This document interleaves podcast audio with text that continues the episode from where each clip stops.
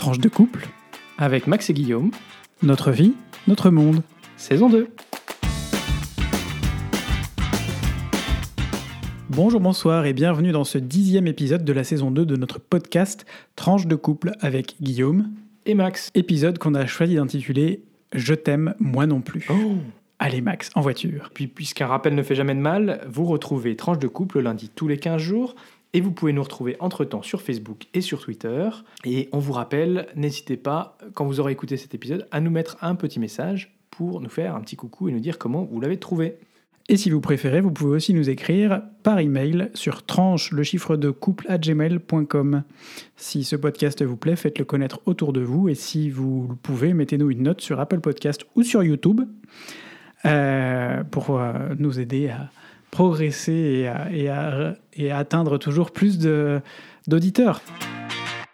C'est Max qui commence aujourd'hui avec une actu euh, brûlante, euh, puisqu'on va vous parler évidemment euh, de ce qui s'est passé aux États-Unis il y a quelques jours. Et oui, on ne pouvait pas commencer ce podcast sans vous faire un petit point d'actualité euh, sur ce qui s'est passé effectivement ces derniers jours à Washington. Alors, un certain nombre de points, on ne va pas euh, développer euh, trop en détail, mais je pense que c'est important de revenir sur les différents éléments de ces, de ces derniers jours.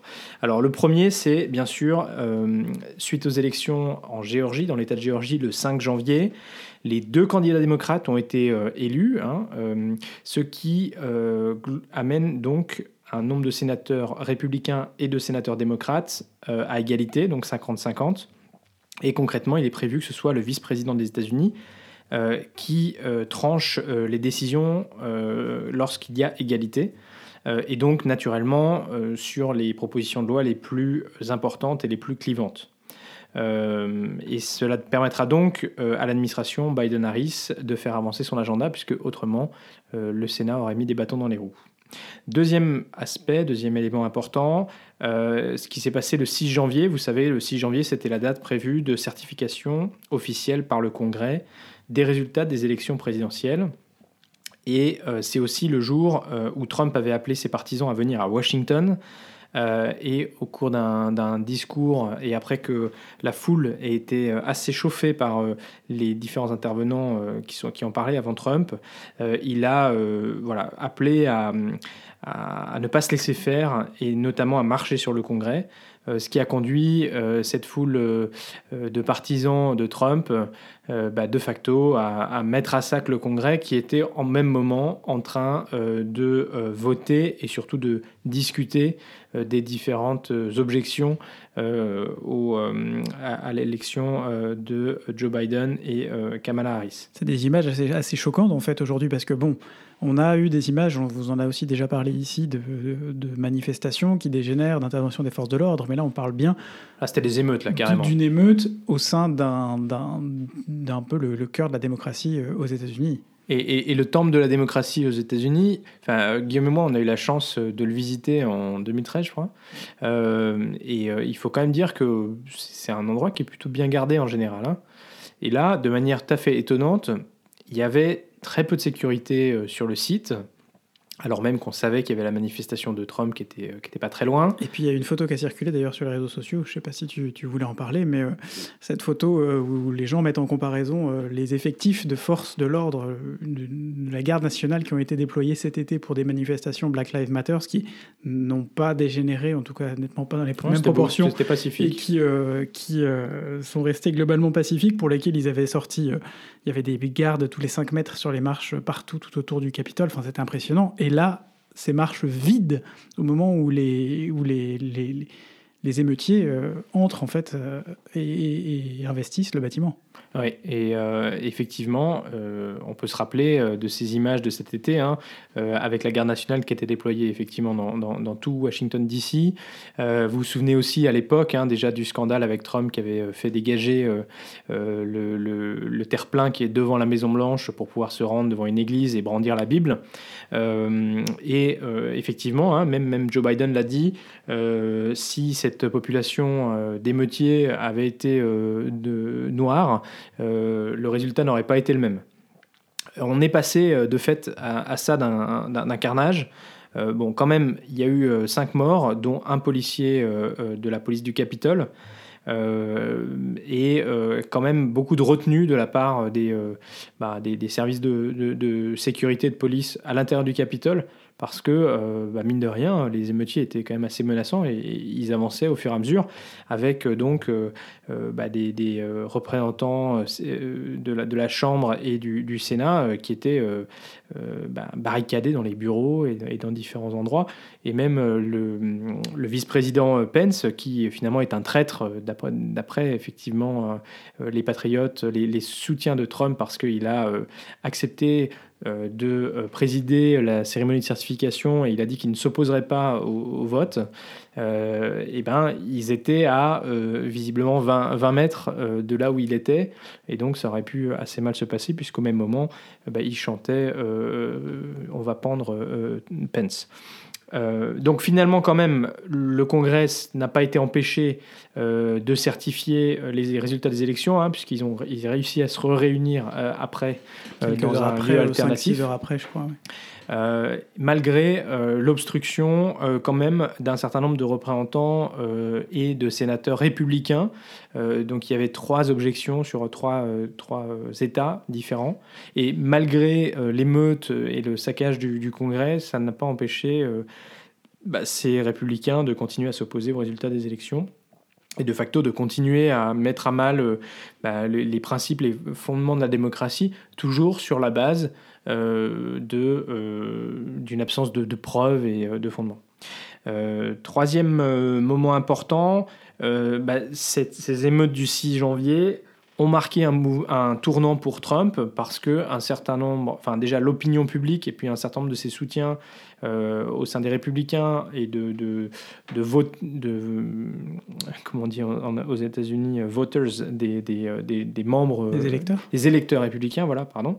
Euh, ben en fait, euh, on tournait le dos et on dit ça suffit. Euh, et donc, ça représente aussi une, certaine opportunité pour euh, le Parti républicain de se libérer un peu de Trump, qui, euh, en fait, faisait un peu la pluie et beau temps bah, au sein du, parti.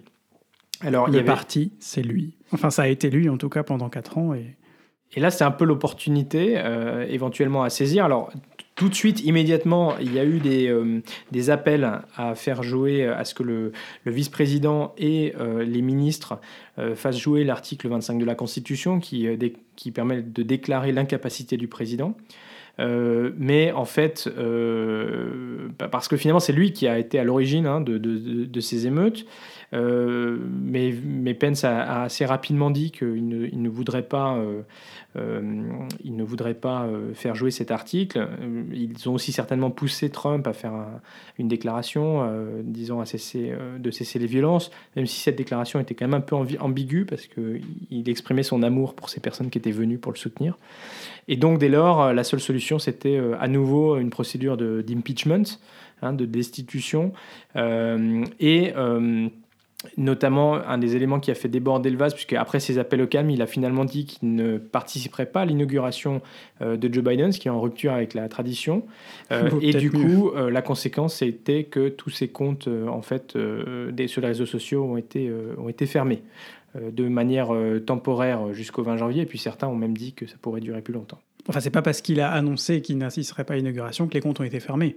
Non, mais c'est la petite goutte d'eau euh, qui fait déborder le vase parce que euh, finalement, en tout cas c'est comme ça que moi je l'ai compris, il y a eu toutes ces, toutes ces violences et tout hmm. ça, il a fait ses appels au calme qui auraient pu euh, lui permettre de, prendre un peu de recul et voilà. Et, mais le fait qu'il dise qu'il n'assistera pas au, à l'inauguration, finalement c'était à nouveau un message pour dire hmm. qu'il ne reconnaissait pas la légitimité de Biden et donc que ses appels à une transition pacifique finalement, c'était un peu euh, c'était du vent.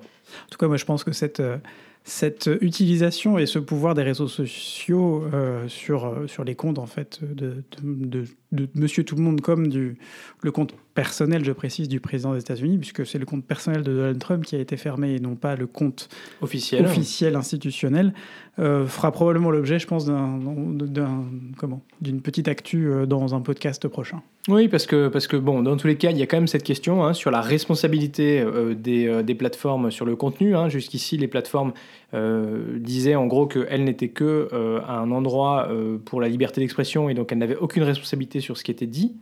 Et là, leur décision de fermer le compte de Donald Trump marque en fait une rupture, puisque derrière, elles acceptent d'assumer ce qui a été dit et donc de ne pas être, comment dire, de pas soutenir des appels à la violence.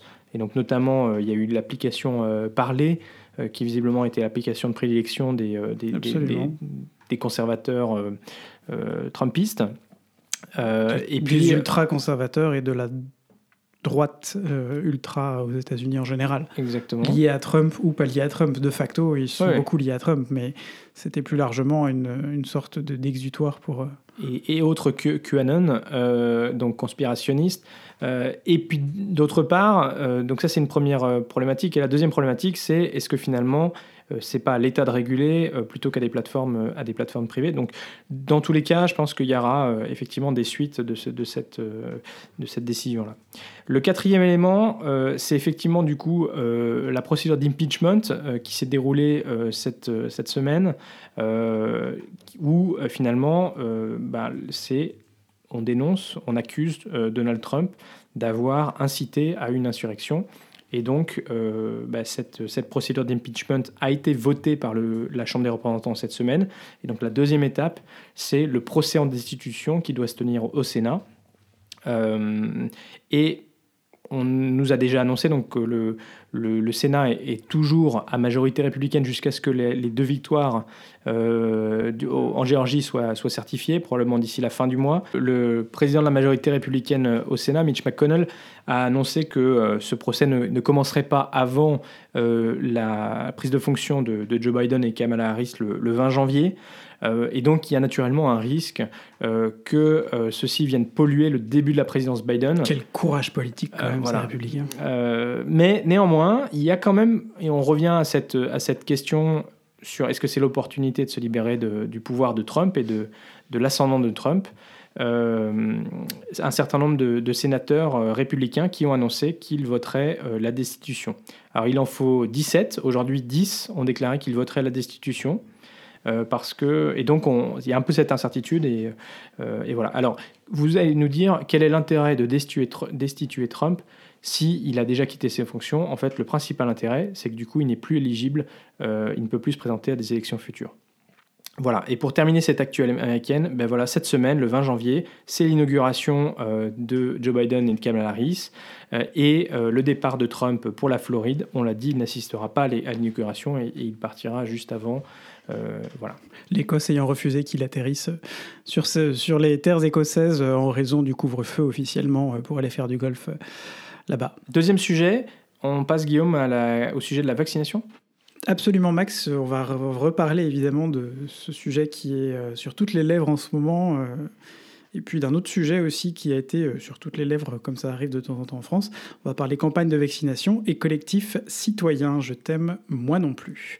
On est habitué maintenant, depuis presque un an que dure la crise du Covid, aux polémiques stériles et aux râleries propres aux Français, qui dans un contexte normal apparaissent comme des interventions euh, rafraîchissantes, santes, mais qui, à force de se multiplier depuis, euh, depuis le début de la crise du Covid, finissent par lasser considérablement autant l'opinion publique que le français lambda. Une des dernières en date, que j'aurais adoré dire la dernière en date, évidemment, mais on sait que c'est pas le cas, c'est celle qui est liée euh, au collectif citoyen qui a été bah, réannoncé par le porte-parole du gouvernement, Gabriel Attal, le 3 janvier dernier. Euh, Gabriel Attal a en effet rappelé, certes peut-être un peu maladroitement, et ça manquait un peu d'éléments de contexte, mais euh, que euh, le 4 janvier allait être mis en place par tirage au sort un collectif de 35 citoyens pour informer le gouvernement sur le ressenti de la population vis-à-vis -vis de la campagne de vaccination et plus largement vis-à-vis des mesures prises pour lutter contre le Covid. Cela a déclenché une bronca un peu ridicule de tout bord politique. Je cite, ça ressemble à un comité théodule, ou encore Yannick Jadot d'Europe Écologie Les Verts qui nous dit c'est du foutage de gueule.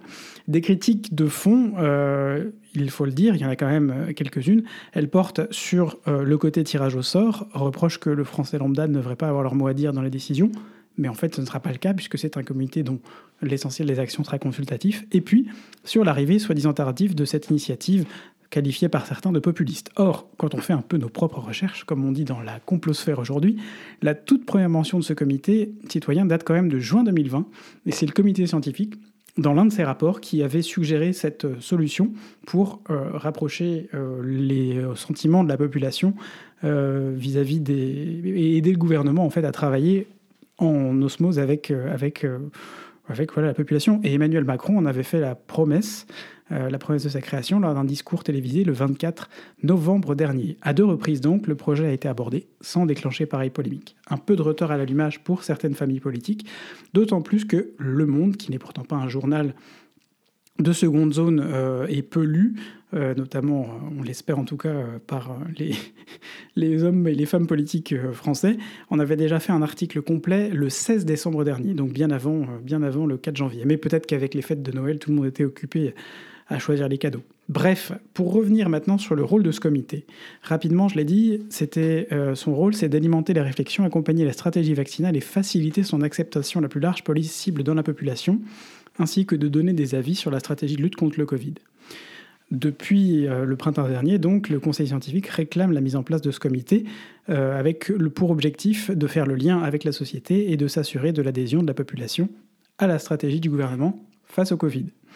Euh, ça ne s'arrête donc pas à la seule question des vaccins, ça s'est mis en place aujourd'hui parce que la question des vaccins et le fait qu'un certain nombre de Français, une majorité de Français, en tout cas jusqu'à il y a peu, étaient euh, devenus anti-vaccins, a fait comprendre au gouvernement que peut-être il allait falloir faire encore plus que depuis le début de la crise de la pédagogie, puisque le vaccin est aujourd'hui malheureusement la seule porte de sortie qu'on connaît pour cette pandémie. Donc comment ce comité sera euh, sélectionné? Il sera constitué de 35 citoyens tirés au sort, le comité économique, social et environnemental, qui supervisait d'ailleurs déjà la convention citoyenne euh, sur le climat, euh, va réutiliser les listes électorales pour piocher au hasard parmi des dizaines de milliers de Français 35 personnes qui, devront, euh, qui seront sélectionnés en fonction de leur âge, de leur région, de leur niveau de diplôme, catégorie socio-professionnelle euh, et de leur lieu d'habitation. Chacun de ces citoyens euh, devra donner ensuite une position de numérotée de 1 à 5 à l'égard des vaccins 1 signifiant une opposition, 5 une adhésion. Pour avoir une représentation assurée qu'il y aura aussi dans ce comité une représentation des différentes sensibilités de la société française vis-à-vis du dit vaccin. Comment est-ce que euh, euh, ce comité va travailler? Donc, il travaillera comme euh, travaillent les comités, notamment au Parlement, ou comment comme a travaillé le comité citoyen pour l'environnement. Des auditions de médecins, de ministres, des recherches, de chiffres, d'études, et puis, euh, ils travailleront en collaboration notamment avec Alain Fischer, qui est à la tête d'orientation sur la stratégie vaccinale, pour faire, donc, comme je le disais, remonter les peurs, les résistances et les questions éthiques que peut susciter la vaccination. Plutôt utile, du coup. Ben, plutôt utile, on l'espère. En tout cas, ça, on espère aussi que le gouvernement utilisera euh, les, et, écoutera ce qui sera dit et utilisera ce qui en ressortira, puisque c'était un peu ce qui a été reproché. Alors on pourrait en faire un sujet, mais sur la Convention citoyenne sur le climat, que toutes les propositions n'ont pas été reprises, certaines ont été diluées. En fait, la Convention avait fait, je crois, plus d'une centaine de propositions, et il y en a déjà, euh, dans les deux prochaines années, euh, une soixantaine qui vont être reprises d'une façon ou d'une autre dans la loi. Donc, pour moi, c'est pas un comité qui est, qui est inutile, c'est juste un comité qui donne des avis, et le gouvernement avec une vision peut-être plus large des choses, choisit aussi euh, qu'est-ce qu'il garde, qu'est-ce qu'il ne garde pas. Voilà, c'était pour le comité citoyen euh, pour euh, la vaccination et le, Covid. Rapidement aussi, parce qu'on pourrait en faire un, sujet complet, on en parlera d'ailleurs peut-être un peu plus tard, mais notez que l'Inde vient de lancer sa propre campagne de vaccination, avec pour objectif de vacciner pas moins d'1,3 milliard de personnes, dont 300 millions d'ici fin juillet, soit dans 7 mois. On vous reparlera, je pense, dans un ou deux épisodes, euh, justement, de, des... Comment? 300 millions 300 millions de personnes, euh, c'est-à-dire quasiment euh, la taille, le nombre de personnes qui devraient être vaccinées dans l'Union européenne d'ici d'ici juillet. En même temps, on dit ça. Ici, pour faire un petit point belgitude et une transition parfaitement trouvée vers notre point belgitude, il faut savoir que la région de Bruxelles-Capitale a annoncé aussi cette semaine qu'elle euh, envisageait de vacciner 70% euh, de, sa population d'ici à fin juin 2021. Et on en est très heureux. Et on en est très heureux. Et donc c'est une affaire à suivre parce qu'évidemment on reste dans des choses qui évoluent tous les jours. Euh, il y a des retards plus ou moins importants, mais voilà. En tout cas, la machine est lancée et je crois que ça va être intéressant et j'espère qu'on tirera les conséquences pour la prochaine pandémie, puisque maintenant, les Cassandres nous promettent toutes des pandémies euh, à n'en plus finir euh, pour la suite du 21e siècle. Et alors Guillaume, pour faire le lien avec nos titres euh, Je t'aime moi non plus, tu avais aussi une petite anecdote belge? À nous partager? Absolument, anecdote belge aujourd'hui, je t'aime moi non plus. C'est un, vous connaissez euh, Bart de Wever, le patron de la NVA et par ailleurs bourgmestre d'Anvers, euh, qui a été pris euh, la main dans le sac, ou plutôt, je devrais presque dire, la main à côté du caleçon, lors d'une émission de télé. Il était interviewé via Zoom ou via je ne sais pas quelle application de, de, vidéos en ligne. Euh, il était en tout cas interviewé euh, sans pantalon. C'est un, c'est un miroir derrière lui qui, qui l'a trahi. Ça n'est d'ailleurs pas passé euh, inaperçu en politique, puisque Georges-Louis Boucher, le président du parti du mouvement libéral, un parti francophone, lui a proposé de lui offrir un joli caleçon aux couleurs de la Belgique pour 2021. Quand on connaît les positions de la NVA sur l'unité de la Belgique, on se dit qu'effectivement c'est assez drôle. En tout cas, Bart de Wever a dit qu'il se souviendrait longtemps de cet épisode euh, et qu'il a commencé du coup euh, 2021 sur un moment particulièrement gênant, euh, mais qu'il est ravi que ça- Blint. Meneer de de Wever, mais qu'il est en tout cas, euh, en tout cas euh, euh, heureux d'avoir pu faire parler un peu les réseaux sociaux euh, en ce début d'année. Voilà, contre mauvaise fortune, bon cœur. Bon, et alors du coup, euh, bah, je t'aime moi non plus, forcément, c'est un sujet de vie de couple. Ça, on adore, nous. On adore, on adore. On s'aime, moi non plus, tous les jours. Plusieurs fois par jour. C'est comme la C'est pluie en comme la Bretagne. pluie en Bretagne, ouais, exactement. Check. Euh, Voilà, on espère que ça rendra bien. Euh, Effectivement, ben, bon, ben, ça c'est la vie de couple hein, au quotidien, vous savez, euh, euh, vous vous doutez que c'est pas non plus tous les jours dimanche, et qu'on s'engueule parfois un peu. On vous l'a dit, c'est, ça fait partie des caractéristiques de notre, de notre couple. On n'a pas de, voilà, enfin, on a ces engueulades et puis après, ben, on, espère, on essaye de se, de se tenir au fait de ne pas s'endormir en, euh, en étant fâché.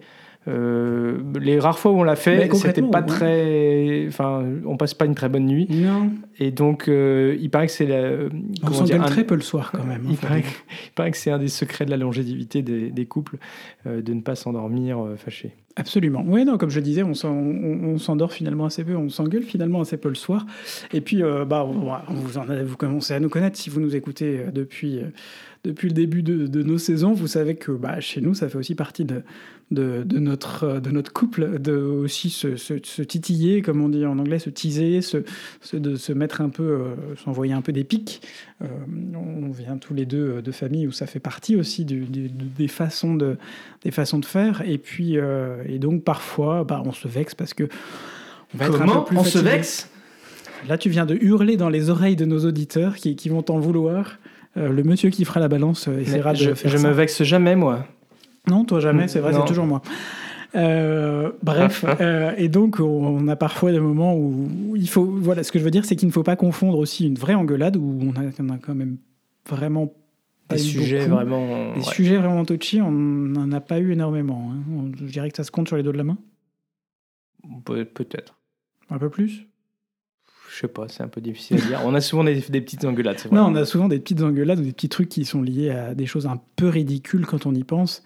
Par exemple, Euh, allez, donnons, donnons, soyons un petit peu concrets là, parce que Bah, sinon on Ça dit des peut être une banalités. histoire de vaisselle, ça peut être une histoire de linge, ça peut être une histoire de, de créneau, de d'horaire. de poubelles sorties, de. Non, la poubelle, on s'engueule pas souvent. Moi, je prends mes responsabilités, je sors la poubelle. Mais... Je suis De sûr, je suis répartition pour la Moi, je suis pour la paix dans les ménages. de répartition de la charge euh, administrative? Mais c'est pas forcément des engueulades là-dessus, c'est des explications. Ah ouais, ok. Tu clarifies quoi? Bah, je clarifie les choses. Nous clarifions les choses. Euh, alors sur quoi on s'engueule? Si en général quand on est en voiture on s'engueule. Oui. Alors la voiture, bon, on vous en a aussi, je crois, déjà parlé, mais est un environnement extrêmement propice pour nous à, à l'engueulade parce que les deux, tous les deux, Max un peu plus, mais, mais tous les deux, Ah, on, a tendance à, on a tendance à contrôler un peu, la, à faire un peu le moniteur de permis, euh, de permis de conduire à côté de l'autre. Alors parfois c'est utile de, de faire de dire attention là il y a un Je truc prends sur arrive. moi. Je Ouais, prends sur moi. prends sur toi. Et, et parfois c'est un peu un peu rageant parce que voilà on sait tous les deux quand même conduire globalement. C'est juste que j'ai peur. Alors bon, bah, du coup, je, je- je m'accroche encore plus au- à la coudoir, quoi. Dans deux secondes les gens vont croire que je suis un, un- un- comment un danger public sur la route quoi.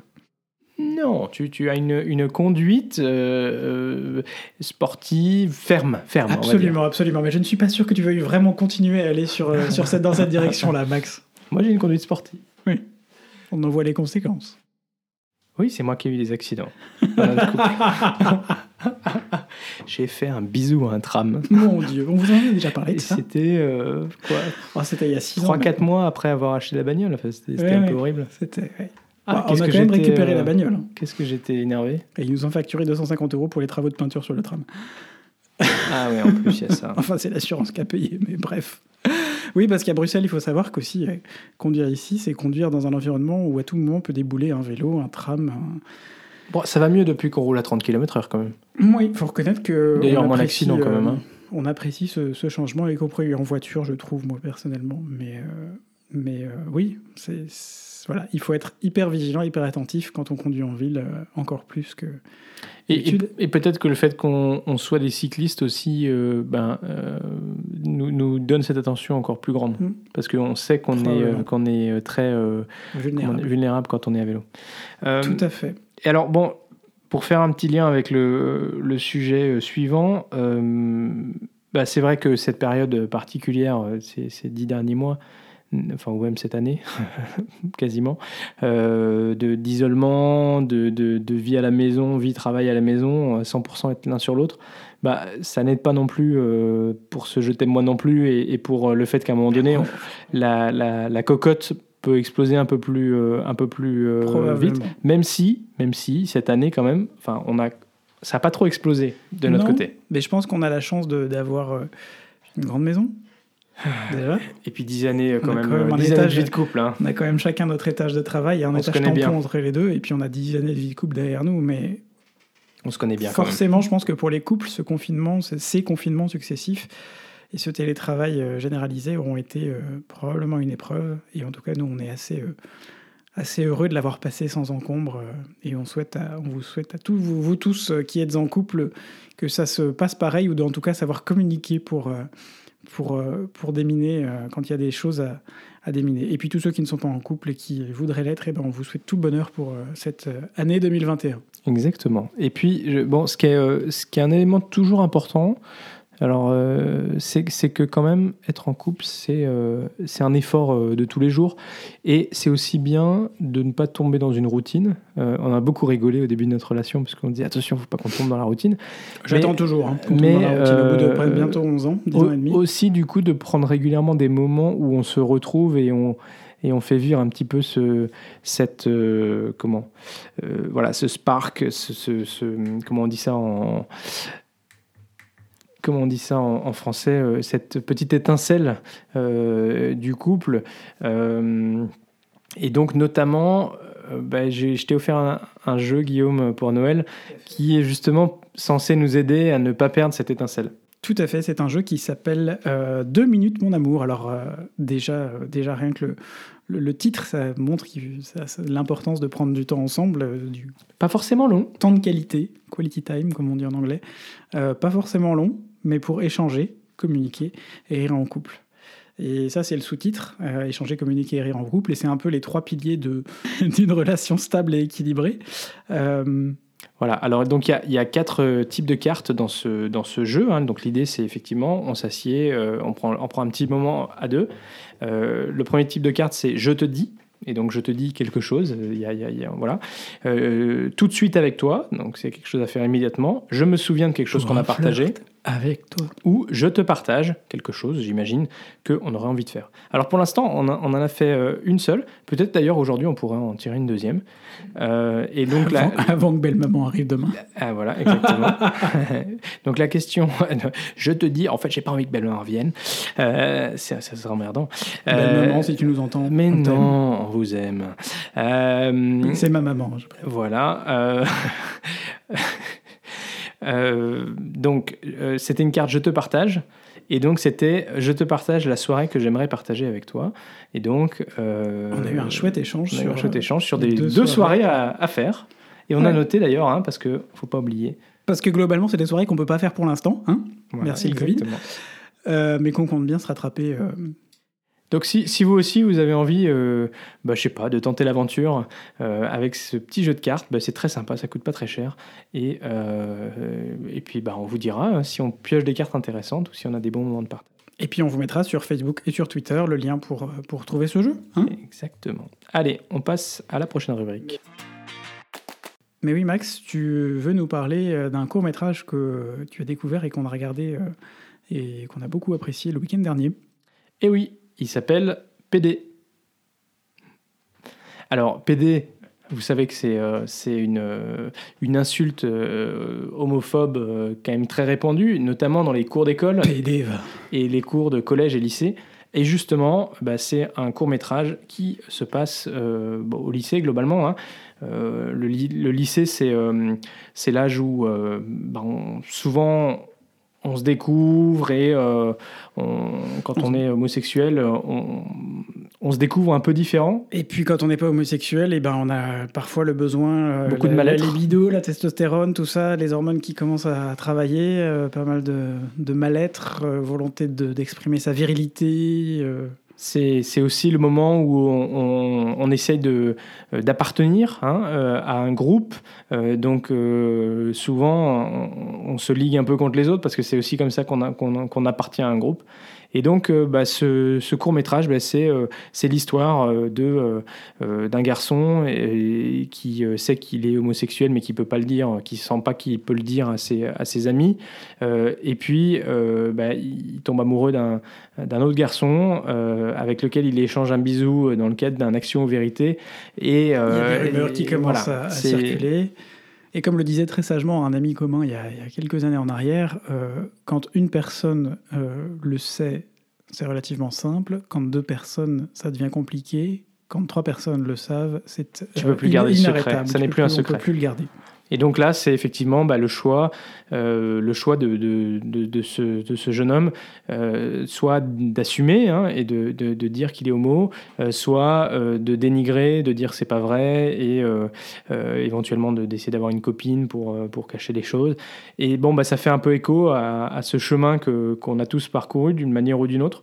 Et on sait que le collège et le lycée peuvent être des, moments, de manière générale, pour l'ensemble des enfants, un peu difficiles parce que c'était voilà, c'est quand même euh, ces moments où on est en train de grandir, de se chercher, euh, de chercher à appartenir à un groupe, euh, voilà, et en même temps bah, de se découvrir un peu différent aussi, c'est pas simple. Et pour reprendre les mots dans Was Hebdo de Olivier Lalarte, le réalisateur, il dit C'est arrivé un moment de ma vie où je, ne- où je voulais en parler.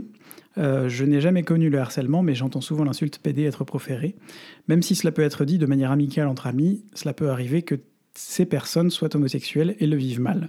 Quand j'ai entamé les démarches auprès d'élèves pour recruter des figurants, je les ai entendus rigoler en disant Tu vas faire le PD sans que les professeurs réagissent. Ça m'a convaincu qu'il fallait vraiment faire ce court-métrage. Ça Oui. montre aussi, ça souligne l'importance, le rôle de l'équipe éducative qui est souligné aussi dans le, d'ailleurs dans le, dans le, le court-métrage. Ouais, et c'est et c'est aussi un, justement un, un grand message de pédagogie pour euh, bah, qu'on arrête d'utiliser euh, le euh, PD comme une insulte parce que il y a des gens que ça touche et qui, peuvent se dire que tout ça est dirigé contre eux, même si on nous dira mais non mais c'est pas homophobe et tout ça, mais mais bah oui mais de fait voilà. Donc on vous invite à aller voir ce court métrage qui est sur YouTube.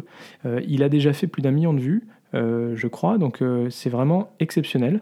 Et vraiment, il est très bien fait. Il aborde différentes, euh, différentes manières, y compris d'ailleurs le rôle de l'équipe éducative pour justement éviter que euh, ce- cette insulte soit utilisée dans les cours d'école. Tout à fait, pour être précis, on est à 1 198 712 vues aujourd'hui sur YouTube. Et euh, honnêtement, euh, moi, ce que je rêve, c'est que ce, ce court-métrage puisse être utilisé comme un outil pédagogique euh, bah, présenté dans les écoles.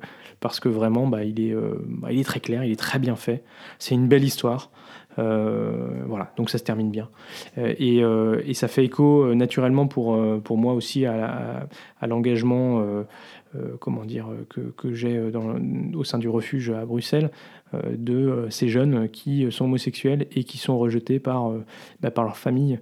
et donc naturellement, bah, ce moment où on se découvre homosexuel et où on est rejeté par les groupes d'amis, mais aussi potentiellement par, par certains membres de sa famille, voire même ses parents, parce que pas de PD chez moi. voilà, ça fait aussi écho à ça. Et, donc c'est voilà, on vous encourage à aller le voir et puis bah, dites-nous si vous l'avez, si vous avez bien aimé.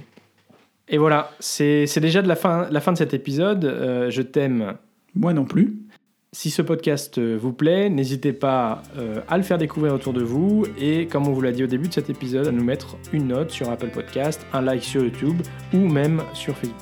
Ce podcast est diffusé le lundi tous les 15 jours, alors portez-vous bien d'ici au prochain épisode. Gros bisous, sortez masqués et à très vite pour de nouvelles tranches vitaminées.